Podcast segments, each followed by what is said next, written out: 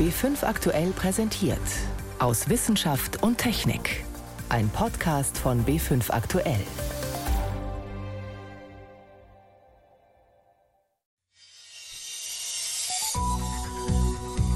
Heute mit Ingeborg Hein und unvergesslichen Minuten im Leben eines Pioniers. Die Lage ist ernst.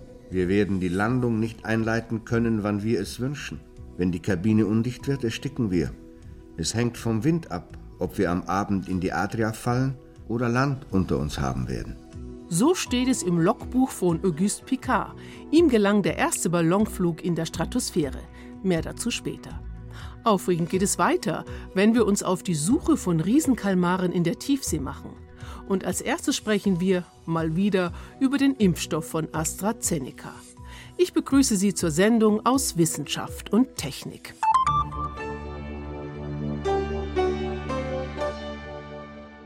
AstraZeneca und der Corona-Impfstoff, da gab es immer wieder negative Schlagzeilen. Auch jetzt gibt es wieder Kritik. Ob zu Recht, das versuchen wir zu klären.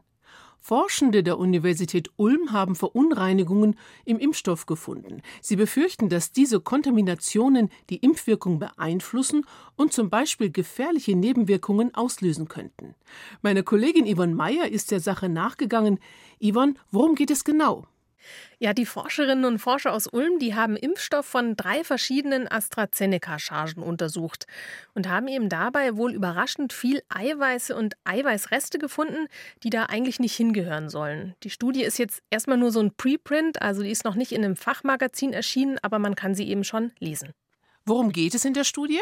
Da muss ich jetzt mal kurz ausholen. Also der Impfstoff von AstraZeneca, das ist ja so ein sogenannter Vektorimpfstoff. Der funktioniert über ein Transportvirus und in dem ist die Erbinformation für das Spike-Protein von dem echten Coronavirus drin. Und dieses Transportvirus, das muss man in der Herstellung vorher vermehren. Jetzt hat man da aber ein Problem, denn Viren sind keine Lebewesen. Das heißt, die muss man in menschlichen Zellen anzüchten. Und da kann man sich dann am Ende schon vorstellen, was da für eine Suppe rauskommt. Also da sind am Ende Transportviren für den Impfstoff da, Reste von diesen menschlichen Zellen und irgendwelche Virenbruchstücke, weil da immer wieder welche einfach kaputt gehen. Das ist ganz normal. Und darum wird so ein Vektorimpfstoff auch gereinigt, bevor der abgefüllt wird. Das, glaube ich, ist der entscheidende Punkt. Ist hier nicht genügend gereinigt worden? Naja, die Forscherinnen und Forscher aus Ulm sagen zumindest nicht genug. Es ist nicht das erste Mal, dass man sowas findet. Eine Forschergruppe der Uni Greifswald, die hat nämlich vor einigen Wochen bei anderen Chargen von AstraZeneca ebenso erhöhte Eiweißwerte gefunden. Die entscheidende Frage ist ja nun, Yvonne, ist das problematisch, ist das gefährlich? Die Ulmer Forscherinnen und Forscher sagen möglicherweise schon. Ich habe mit denen gesprochen und die können sich eben vorstellen, dass diese Eiweißstücke, die im Impfstoff drin sind, obwohl die da nicht reingehören sollen, für diese starken Impfreaktionen bei AstraZeneca verantwortlich sein könnten. Da erzählen ja viele davon, dass man starkes Fieber oder Kopfschmerzen, Gliederschmerzen am Tag nach der Impfung kriegt. Und die Herleitung wäre eben, der Körper, der nimmt eben alles in diesem Impfstoff als fremd wahr und das Immunsystem bekämpft dann eben alles und nicht nur dieses Spike-Protein, worum es eigentlich geht. Und deswegen ist vielleicht die Impfreaktion so stark. Jetzt geht es ja aber dabei nicht nur um Impfreaktionen, die ja nach ein paar Tagen wieder abklingen. Es geht ja auch um schwere Nebenwirkungen. Stichwort ist hier die schon öfter erwähnten Sinusvenenthrombosen. Können die auch damit zusammenhängen? Da haben zumindest jetzt Forscherinnen und Forscher der Uni Greifswald eine Theorie dazu aufgestellt. Also die können sich vorstellen, dass durch diese starke Reaktion des Immunsystems kurz nach der Impfung so ein ganz evolutionär alter Teil des Abwehrsystems getriggert wird. Die nennen das ja, da wird so ein schlafender Drache geweckt, den man eigentlich nicht wecken soll, der dann eben nach zwei Wochen zu Thrombosen führen könnte. Aber auch das ist noch nicht ganz geklärt. Aber wenn diese Verunreinigungen tatsächlich so eine zentrale Rolle spielen, ist das dann nicht auch ein Fall für die Zulassungsbehörden? Habe ich mir auch gedacht. Und deswegen habe ich der EMA, also der Europäischen Arzneimittelbehörde, eine E-Mail geschrieben und die haben mir auch geantwortet. Die weiß von diesen Verunreinigungen hält sie aber für unbedenklich. Und sie weisen darüber hinaus darauf hin, dass diese Studie erst als Preprint vorliegt und auch noch extern bewertet werden müsse. Das heißt jetzt für alle anderen abwarten? Erstmal schon, denn alle Forscherinnen und Forscher, mit denen ich gesprochen habe, die haben mir gesagt, diese Sinusvenenthrombosen, die sind sehr, sehr selten. Da muss schon ganz, ganz viel zusammenkommen, dass es dazu führt. Zum Vergleich, in Europa gab es 150 Fälle bei 17 Millionen verimpften Dosen.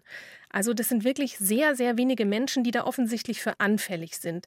Es wird auch weiter geforscht und mittlerweile gibt es auch Vermutungen, dass zum Beispiel der DNA-Abschnitt von diesem Spike-Protein im AstraZeneca-Impfstoff irgendwie nicht optimal abgelesen werden könnte. Aber das ist alles noch sehr vorläufig, da muss man abwarten, ob sich das bestätigt aber trotzdem wieder sehr viele Fragen, die noch offen sind. Was bedeutet das denn jetzt für den Impfstoff von AstraZeneca? Also die EMA jedenfalls ändert ihre Empfehlung erstmal nicht. Die Forscherinnen und Forscher sind in Kontakt mit den Impfstoffherstellern. Weiterhin geht es um eine Risikoabwägung. Wie groß ist mein Risiko, mich gerade mit Corona anzustecken? Also wie hoch sind die Inzidenzen überhaupt? Wie hoch ist mein Risiko, schwer an Corona zu erkranken? Und wie gesagt, das Risiko für diese Sinusvenenthrombosen ist sehr, sehr gering. Da muss schon sehr viel zusammenkommen. Das muss man also abwägen. Eine leichte Entscheidung ist es auf jeden Fall nicht, vor allem weil der Impfschutz von AstraZeneca ja sehr gut ist, vor allem wenn die zweite Impfdosis nach zwölf Wochen gegeben wird. Dennoch muss man auch dazu sagen, diese Studien jetzt decken ja eigentlich nichts Neues auf. Die Sinusvenenthrombosen sind ja schon bekannt. Hier geht es eher darum, einen Mechanismus festzustellen, um dann die Impfstoffe noch sicherer zu machen. Klare Worte meiner Kollegin Yvonne Meyer zur aktuellen Diskussion um den Corona-Impfstoff von AstraZeneca.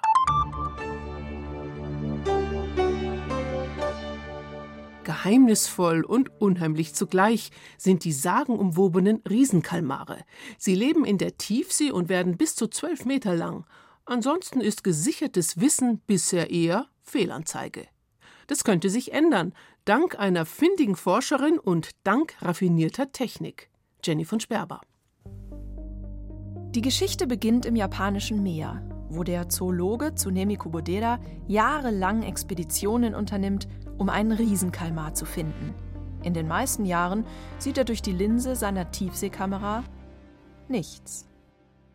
2004 gelingt es ihm endlich. In 900 Meter Tiefe fotografiert er, wie ein Riesenkalmar über Stunden hinweg seinen Köder, einen kleinen Tintenfisch, attackiert. Wenige Jahre später holt der Forscher einen Riesenkalmar sogar lebendig an die Wasseroberfläche. Ich war überrascht, als der riesige Tintenfisch vor meinen Augen erschien. Und dass er sich noch bewegt und mit so viel Kraft viel Wasser spritzt. Und die riesigen Augen. Ich war wirklich überwältigt. Die tellergroßen Augen der bis zu zwölf Meter langen Tiere sind die größten Augen im Tierreich. Sie beeindrucken auch die Meeresforscherin Edie Widder in den USA, die eigentlich keine Tintenfisch-Spezialistin ist. Sie forscht über Biolumineszenz in der Tiefsee, also darüber, wie die Tiere da unten ihr eigenes Licht produzieren, um miteinander zu kommunizieren. Und sie baut diese Lichtmuster technisch nach. Dabei habe ich dann einen optischen Köder entwickelt, der ein bestimmtes Lichtmuster imitiert. Und dieser Köder hat sich als sehr attraktiv für große Tintenfische herausgestellt. Edie Widder nennt ihre Lichtinstallation E-Jelly, also Elektroqualle. Es ist ein Rechteck von ungefähr 20 cm Seitenlänge mit kreisförmig angeordneten LED-Lichtern, die das Leuchtmuster einer Tiefseequalle imitieren. Die E-Jelly interessiert auch Kalmarforscher Kubodera. Sein Team lädt Widder ein, bei seiner nächsten Tiefseeexpedition dabei zu sein. Diesmal wollen sie den Riesenkalmar nicht nur fotografieren, sondern filmen Edie Widder bringt dafür noch eine andere gute Idee mit. Für mich war es offensichtlich, dass ein Riesenkalmar mit den größten Augen der Welt sehr lichtempfindlich sein muss und dass die Tiere vor unserem weißen Kameralicht fliehen würden. Widder entwickelt deshalb ein Kamerasystem mit Rotlicht. Viele Tintenfische können rotes Licht nämlich nicht sehen. Damit hofft sie, von den scheuen Tieren unbemerkt in ihren dunklen Lebensraum einzudringen. Und tatsächlich, gemeinsam gelingt den Forschern, worauf Kubodera seit Jahren hinarbeitet. Sie filmen einen Riesenkalmar, während der die Beute attackiert. Als er anfängt, Kuboderas Ködertintenfisch zu fressen, riskiert der Forscher sogar seine Taschenlampe anzuknipsen und aus dem U-Boot heraus zu leuchten. Fast eine halbe Stunde lässt sich der fressende Riesenkamar filmen. Als der Tintenfisch vor der Kamera erschien, habe ich angefangen zu schreien. Und alle sind hergerannt und alle haben geschrien. Es war unfassbar aufregend. Und dann gelingt es Edie Widder ein paar Jahre später noch ein zweites Mal. Diesmal im Golf von Mexiko. Kein bekannter Riesenkalmar-Hotspot. Wieder funktioniert die Kombination von Rotlichtkamera und E-Jelly zum Anlocken. Nathan Robinson, der für eine Meeresschutzorganisation arbeitet, hat Edis Videomaterial als erster gesichtet. Zuerst habe ich nur so eine schlauchartige Form gesehen. Die hat sich immer wieder dem Köder genähert und dann ist sie wieder in der Dunkelheit verschwunden. Der Riesenkalmar gibt sich erst zu erkennen, wenn er die E-Jelly attackiert. Dann sieht man, wie sich blitzschnell die riesigen Arme öffnen und sich sofort um die Beute wickeln. Es ist faszinierend zu sehen, wie schnell das Tier kapiert, das hier ist gar nicht essbar. Innerhalb von Sekunden zieht er die langen Tentakel zurück und verschwindet. Das Tier wirkt nicht aggressiv, eher sehr scheu. Es hat sich ja auch nur ein paar Sekunden gezeigt. So bleibt das Riesentier trotz Rotlicht und Hightech-Köder vor allem ein Rätsel. Zwar haben ihn schon die alten Griechen in ihren Geschichten beschrieben und Kinder auf der ganzen Welt haben Schauergeschichten von ihm gehört, aber Biologinnen und Tiefseeforscher wissen noch fast nichts über ihn. Wir wissen nicht, ob Riesenkalmare vom Aussterben bedroht sind. Wir haben keine Ahnung, ob ihre Population zu oder abnimmt. Ich finde das besorgniserregend. Wir wissen ja, wie sehr wir Menschen die Ozeane verändern und die darin lebenden Arten damit gefährden. Haie, Meeresschildkröten, Wale, sie sind viel weniger geworden. Vom Riesenkalmar wissen wir nichts.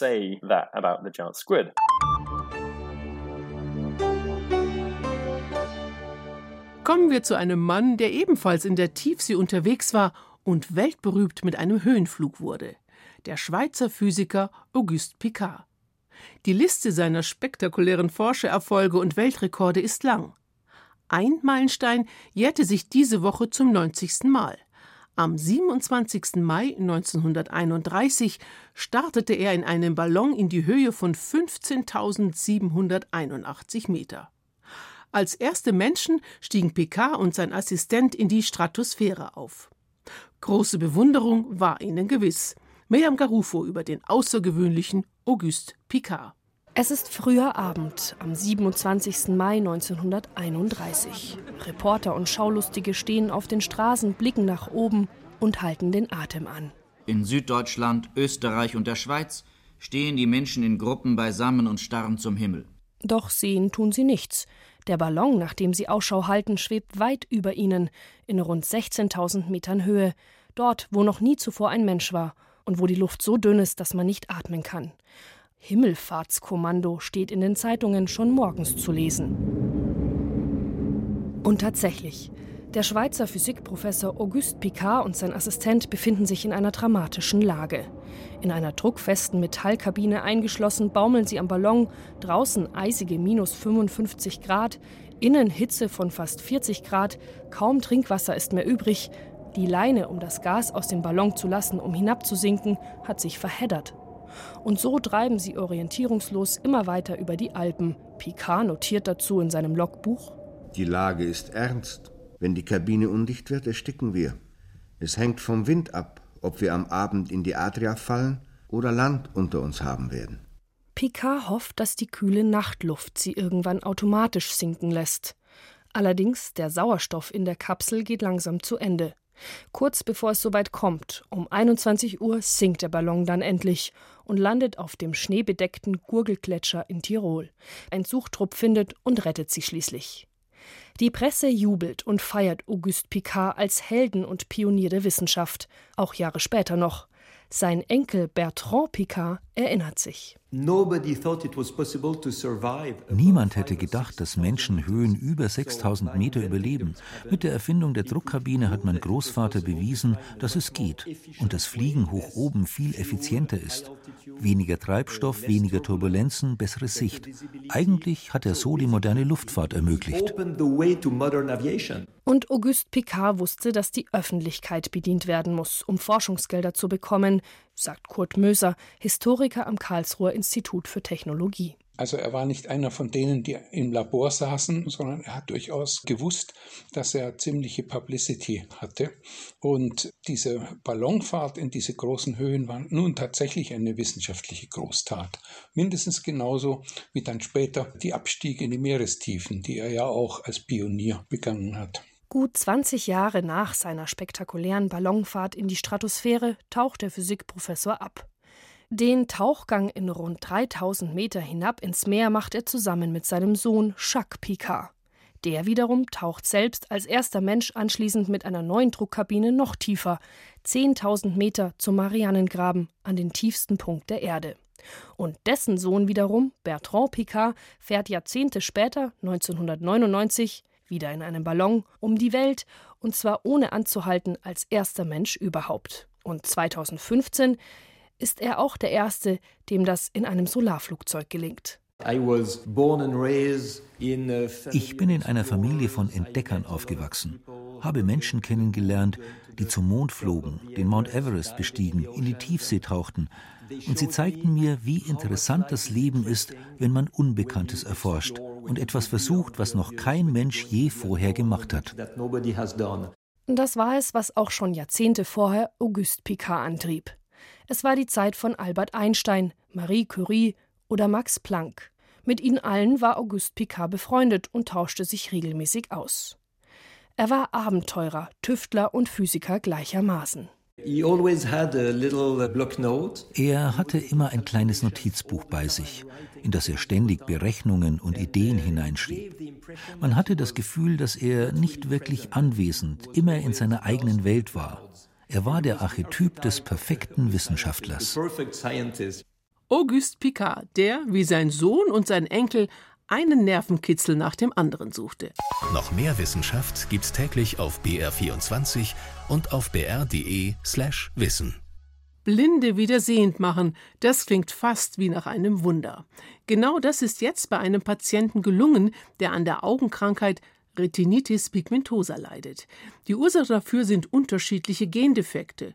Und genau daran setzt die neue Therapie an. Ist das die Rettung für alle Betroffenen? Moritz Pompe. Ein Patient sitzt vor einer weißen Wand. Vor ihm, auf einem weißen Tisch, stehen zwei dunkelgraue Becher. Der Mann ist 58 und seit er 18 ist, hat er die Diagnose Retinitis pigmentosa. Er ist nahezu blind. Jetzt soll er sagen, was vor ihm steht. Ich weiß nicht. Ich habe das Gefühl, irgendwas ist da, aber ich kann es nicht sagen. Im nächsten Video hat er eine Spezialbrille auf, ähnlich einer Skibrille. Sie verstärkt das Licht. Den Test mit der Brille haben die Forscher mehrfach mit ihm gemacht. Die ersten Male vor der Behandlung.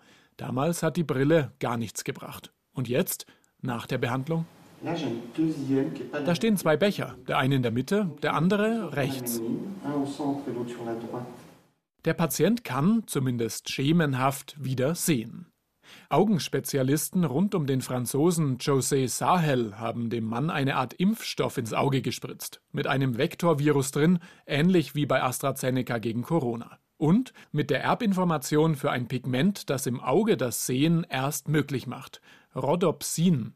Bei Gesunden steckt der Stoff in den Stäbchen der Netzhaut und reagiert auf Licht. So entstehen die elektrischen Nervensignale, die am Ende im Gehirn ein Bild erzeugen.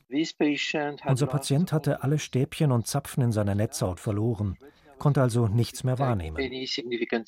Sagt Sahil. Jetzt ist die Hoffnung groß, dass Patienten mit Retinitis pigmentosa endlich geholfen werden könnte. In Deutschland gibt es rund 40.000 Betroffene, weltweit sind es drei Millionen. Geschätzt jeder 80. von uns trägt ein ungünstiges Gen in sich und kann die Krankheit theoretisch vererben. Um dem Patienten zu helfen, haben Sahil und sein Team zu einem Trick gegriffen. Die gesunde Netzhaut im Auge besteht aus drei Schichten, ähnlich wie ein Pausenbrot. Ganz unten die Stäbchen und Zapfen. Die Sehpigmente in ihrem Innern nehmen das Licht auf und es entsteht ein elektrischer Impuls. Der wird durch die mittlere Schicht weitergeleitet an die obere, die Ganglionzellen. Das sind Nervenzellen, die mit ihren langen Fortsätzen bis in den Sehnerv reichen und den umgewandelten Lichtimpuls ans Gehirn weiterleiten. Doch das Problem bei Patienten mit Retinitis pigmentosa ist, Die Stäbchen und Zapfen sind abgestorben. Wir haben deshalb die Ganglionzellen quasi umprogrammiert. Sie sind bei Patienten mit der Krankheit immer noch vorhanden und mit dem Sehnerv verbunden. Die Ganglionzellen sind normalerweise nicht lichtempfindlich. Bei ihnen haben wir das Gen für das Sehpigment eingeschleust. Die Zellen konnten also das Licht einfangen und in ein elektrisches Signal umwandeln.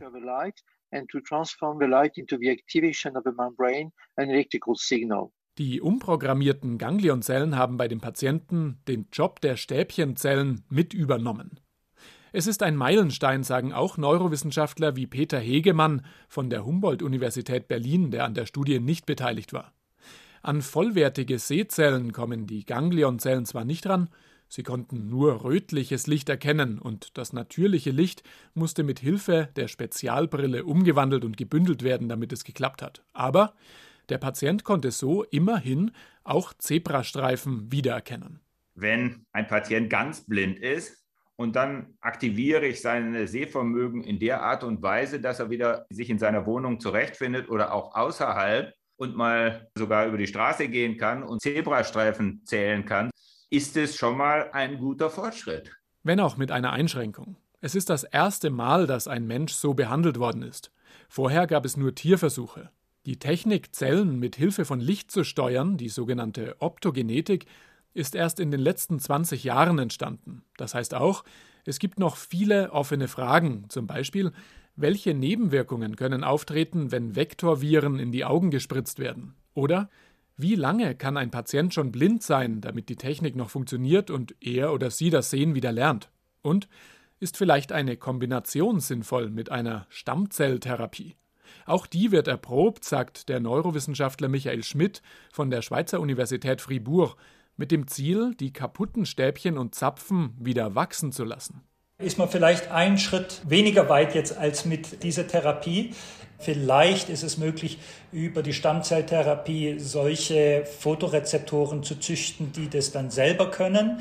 Also das halte ich sicher für eine Option, dass diese beiden Methoden Hand in Hand gehen können. Bis viele Patienten mit zerstörter Netzhaut so behandelt werden können wie die erste Versuchsperson, werden noch Jahre vergehen. Aber ein erster Schritt ist getan, um Blinden wieder ein bisschen Augenlicht zurückzugeben.